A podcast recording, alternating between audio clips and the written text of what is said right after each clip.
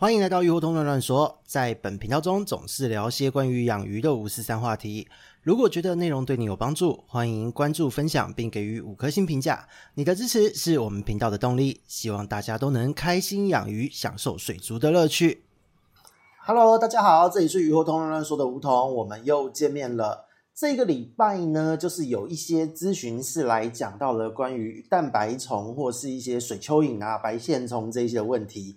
那因为呢，就是在平常来咨询的朋友里面，新手朋友是相对少一些的。可是呢，就是因为还是不少人会来问这个问题，都是零星的问题。因为这只虫呢，这个问题呢，其实在以前就一直有在网络上被大家讨论。那因为它好像多了，有的时候会出事，有的时候又不会出事。很多人遇到了，就是除了看了不舒服，好像也没有怎么样。那所以，在以前反而就是没有造成太大的一些回响或讨论。那没有想到，就是在最近呢，就是又有重复的问题出现，而且现在反而大家。会在回答的时候觉得会不会是病原菌之类、病原虫、寄生虫之类的问题哦？所以呢，就好奇的关系上网查一下，到底为什么会有这么多奇怪的资讯？结果呢，不看还好，一看就是傻眼，因为全部都是内容农场文章哦，资讯错中有对，对中有错，而且移花接木的一大堆，就会变成说你看到的资料有百分之九十以上都是有问题的资料。所以在这样的状况之下，就想说，因为自己毕竟是寄生虫研究人员出身，应该要善尽一下社会的教育责任哦。所以呢，就想要在这一个礼拜跟大家聊一聊这个虫的问题哦。那所以呢，就是今天我们的主角就是所谓的蛋白虫、白线虫，还有就是水蚯蚓这些东西。那这个东西到底是什么呢？那个如果你上网查，你一定会光看就累哦，因为真的太混乱了。可是实际上呢，我们直接讲结论哦，它不是寄生虫。这一些你会在鱼缸中直接看到的。虫呢，基本上都不是寄生虫。那不是寄生虫，为什么会跑出来呢？因为你懒，就是这么简单。为什么会有这样子的结论呢？就来讲一下哦。因为实际上呢，这一些虫是在鱼缸中是所谓的指标生物。那指标生物说的是什么东西的指标？是干净和污染的指标。当你的鱼缸呢，就是脏污太多的时候。这个虫就会大量的发生，所以这个部分经常就是画面都还蛮华丽的，特别是你大清洗滤材、大换水的时候，水质震荡的时候，如果你的环境累积的脏污太多，一换水，过滤器一冲下来，是非常的就是触目惊心哦。所以在这一集呢，就是来帮大家厘清一下概念哦。首先呢，在这一些虫呢，大致上会有两大类的，一个是线虫，一个是扁虫。那这两大类的生物呢，因为它相当的原始，它的种类是多到一个爆炸的程度。那因为它的种类太多了。所以呢，细分下来有 N 百种，真的是讲不完哦。而且有很多的新种，或是说它持续的分类都还在更改中。所以呢，在这边我们不去强调它的种类，我们直接来讲哦，就是用概率的方式，用它的生活方式来分，因为这也是大家最会被误会的部分。首先呢，以这一些虫的这个生活的方式来说，它大致上可以分为自由生活和寄生的种类。那寄生呢，它是可以寄生在所有的生物上的。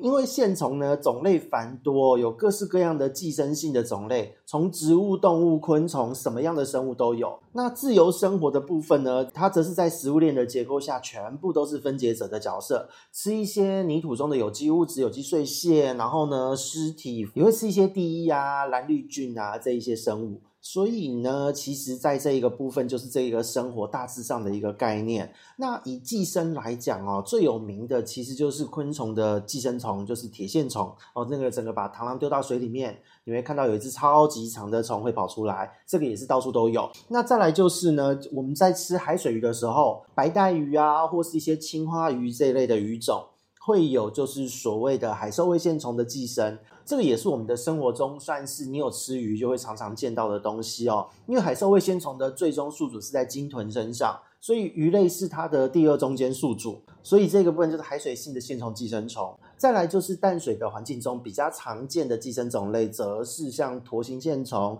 那个鱼的屁股泄殖孔会跑出一堆红色像刷毛类的东西哦。这个部分就是线虫的寄生虫。那线虫的寄生虫呢，因为它非常难搞，因为以往可能会用美鞭打错，或是用左美索这一类的药物。那这些药物下去之后，通常在经过一个礼拜的时间，这个虫都会被杀得差不多。可是呢，现在能用的药物治疗可能要两周、三周，还要反复下药。所以呢，对于活体来讲，伤害它当然会是大一些的，紧迫的程度影响也会比较多。那这个虫体本身呢，就是它会变成是一个长期抗战的状态哦，所以治疗起来有点折腾人，要特别注意到。那再来呢，就是讲到自由生活里面很常见的种类，就是我们这一次话题的主角，你的鱼缸中过滤器冲下来这边抖的，它是俗称就是叫做白线虫、水蚯蚓，其实指的都是同一个生物，都是这个东西。因为白线虫和水蚯蚓都是一种俗称而已，大家的惯用称呼。它会大量的生长在 everywhere，只要有水就有它。你的厨房的排水孔那个管道的这个菌膜滑滑勾勾的东西会有它。你的浴室如果平常没有保持干燥，瓷砖缝会有它；你的这一个浴室的排水孔管道、洗手台的管道，自然也有它。它在我们的水路之中或多或少都会出现。那这些东西它是吃什么？它是吃各种附着在那边的一些有机物、菌膜，哈，全部都是它的食物。那这个生物呢，因为它本身它的附着能力没有那么好。它是一个就是可以在那边抖抖抖、扭来扭去、可以爬行、可以游泳的生物，所以呢，它在我们的这个每次换水后，如果它量多，就会从滤材上面被大量的冲下来。因为你水稍微停一下，那它可能在这个时间内暂时的缺乏了氧气。那你这个时候呢，再把电插回去，换完水之后把电插回去，因为缺氧，再加上就是重新再冲水哦，它的附着门能力没有那么强的状况下，整个被大量的冲进来，就会充满着整个你的鱼缸之中。那这个部分呢，是这一个白线虫的部分哦。那有的时候呢，如果你的鱼缸就是环境比较脏一点。或是你的鱼缸沙层可能有机物也累积的厚一点，可以从鱼缸的侧面看到，它会在这个沙层的表层上方攀爬，然后呢会在鱼缸壁上很像一个真的像蚯蚓一样在爬行的感觉。这个部分是白线虫哦。那这个虫它整体来讲有什么问题？其实没有什么问题，它就是看了惹人讨厌而已，它并不会寄生哦。因为大家要知道的是，寄生的东西它没有找到宿主是会死翘翘的。所以今天你光是换个水就会冲出来，这代表它都是住在你的过滤器里面，它是不会有寄生性的。那如果说你鱼缸里面发生了这个东西怎么办？你就洗干净你的鱼缸就好了，把滤材清一清，然后呢减少你的污染物，因为它也会吃饲料渣。那这个部分就是你大量的换水，然后呢持续的清理，连续强换水个几天，就会大幅的减少它在你系统中的数量。那另外一个方式是放一些可以吃它的生物，比方说像是火焰变色龙、青腕龙、粒粒这一些哦，斗鱼类的特爱它，所以呢，这个部分是一个可以做的处理。那再来呢，就是讲到比较讨厌的，就是扁虫。扁虫它是属于扁形动物门哦，它是会在鱼缸一样吃的东西也是差不多，它比起水蚯蚓，它的附着能力就很好。所以呢，今天你大换水，或是你清理了滤材之后，冲下来的都会是水蚯蚓，不会是它。可是它会在什么情况大发生呢？就是你的鱼缸的底床太脏的时候。它会从你的过滤器爬爬爬爬爬爬到你的这个鱼缸底床，到处都是。那这个生物呢，它也是在我们的居家环境中，我们的管路如果一脏都会有的东西，也是环境常在的自由生活的生物。那这个生物呢，又很特别，是在于说，因为可能它具有一些刺激性吧，因为它的粘液分泌量非常多，所以呢，鱼类很讨厌咬它，会吃它的鱼真的不太多。火焰变色龙可以啦，你养变色龙系列，也就是这当做吃这些东西的工具生物会。非常好用哦。那其他的鱼基本上是不太会咬它的。它对于虾类或是刚出生的鱼苗又会有攻击性哦，所以这个部分非常的讨人厌。而且呢，这一个生物可以分解你环境中的脏污。可是呢，当今天它量多的时候，它一攀爬过去的地方。都会产生大量的黏液，就像蛞蝓一样，水里面的蛞蝓哦，迷你版这样子。那它爬过的地方呢，又会造成说原虫的大量增生，因为它爬过的地方的那个黏液啊，原虫会去吃，所以呢，很容易，当你今天呢这个虫一多，你的鱼就会一接连的发生状况。所以呢，讲到这边，大家可以理解到它的整个逻辑会发生的逻辑是：第一个，它要有大量的有机碎屑，你要累积大量的脏污。累积大量的残饵，然后呢，它会开始大量的增生，这两者的生活环境又是重叠的，所以呢，当这些东西大量发生的时候，如果只是水蚯蚓还好，它不会造成什么立即性的危害。可是如果是这一个扁形动物哦，就是所谓的这一个涡虫。扁虫、蛋白虫，当它们出现的时候，如果量少还好，如果量一多，你就会发现鱼很容易就会有夹尾紧迫，然后会开始摩擦体表，身上的那个黏膜会增生，各式各样的水质的问题都会产生。所以它是这样的一个逻辑。因此呢，为什么在坊间会有一些人说这个东西它是会寄生的，它会造成这些伤害的？这其实是有一点逻辑的混乱哦。因为实际上他们是自由生活的生物，他们根本不会去弄你的鱼，除非你养的真的是小鱼苗或是小虾，才有可能被这一些东西造成伤害。那否则的话，它都是造成后面的问题，就是它爬过的地方。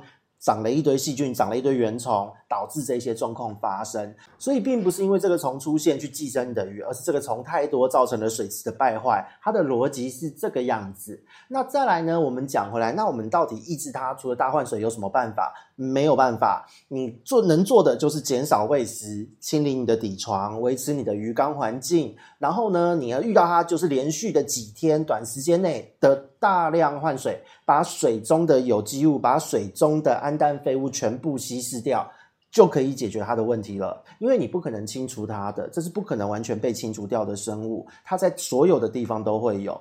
那这个部分呢，其实我们就算不用测水质，你也能够去判断。因为今天你的鱼缸中，如果你发现你的鱼缸壁也长了一些蓝绿藻，长了一些菌膜，那这一个部分的话呢，当有了这个东西，蛋白虫就是扁虫类的，一定会出现。它们是不太喜欢在光滑的玻璃上爬。他们一定会去吃一些藻类，吃一些菌膜，一定是这个样子的一个环境才会爬出来。所以你的鱼缸必要定期的清理。如果你没有清，你上面发现了小虫，就代表说你的水接下来要爆了哦，因为接下来就会造成原虫的增生、鱼的紧迫。那如果说你今天可以的话，放一些工具生物去清理你鱼缸各个角落的一些菌膜，那大致上这一个虫的量会被控制在很少很少的一个状况，甚至它平常我们是根本看不到的。可是呢，如果是这样的状况，你就要特别注意到，如果我们是在换水后出现了大量的水蚯蚓哦，没有这个扁虫，没有蛋白虫，是出现了大量的水蚯蚓、白线虫，那这个时候就是它也同样是代表你的鱼快要出事了，因为虽然说。水蚯蚓、白线虫，它不会直接造成说水质的恶化，可是呢，因为它们都有就是指标生物的这一个功能在，就是呢，今天你水变脏了，细菌增生了，藻类增生了，这一些生物就是会跑出来，所以呢，当它的量一大，都是在暗示着你，你的鱼缸系统开始要老化，脏污累积变多了，请你赶快清理。所以呢，讲到这边，真的。不要再看一些奇怪的内容农场，我这边看内容农场真的有太多奇怪的资讯了。因为我在上网查的时候，近年生真的是有人哦，内容农场真的说白线虫是寄生虫，然后它的照片搭配的是海兽胃线虫。那这个部分当然我们不能说它全错，海兽胃线虫的确也是线虫，看起来是白白的。可是这个部分就非常有趣了，因为也许大家对于虫不是那么的了解，就好像说我们讲甲虫好了，它前面有好几种名称，都是不同的物种哦，都叫做甲虫，因为甲虫就是一个很大的分类，线虫也是。那白线虫用颜色套用了颜色的这一个称呼，大致上都只是一个我们人为主观性的称呼，跟这个物种到底是什么没有关系。我看到是白色就觉得是白虫，就像我们看路边的流浪狗一样，就是小黑或小白或小黄，很浅显易懂的称呼而已。但并不是说白线虫都是寄生虫，可是因为现在内容农场文章的品质真的很可怕，所以当大家在养鱼的过程哦，你查任何的关键字，你不要只查一个。在这一个时代哦，资讯爆炸，但是你得到的资讯很多都是真真假假，然后对中有错，错中有对。所以呢，希望大家就是我们要回归到就是比较系统性的学习之外，你要去了解一个议题，要从更广的面向去找，因为现在的时代不像以前，我们资料虽然。相较之下没有那么好取得，可是你能够取得的资料八九不离十都是正确的。现在是你太好找资料，但是资料乱七八糟，所以呢，我们该去做功课的地方，我们不能偷懒。那关于这一集呢，白线虫、蛋白虫。扁虫、线虫，有的没有的，我们帮大家厘清一下。希望在未来呢，你看到这一些小生物的时候，你可以意识到是你的鱼缸太脏了哦，就不需要下药，你也不用干嘛哦，除非是说你的就是鱼缸真的太脏，你必须要翻缸，否则的话它是没有办法被根治的。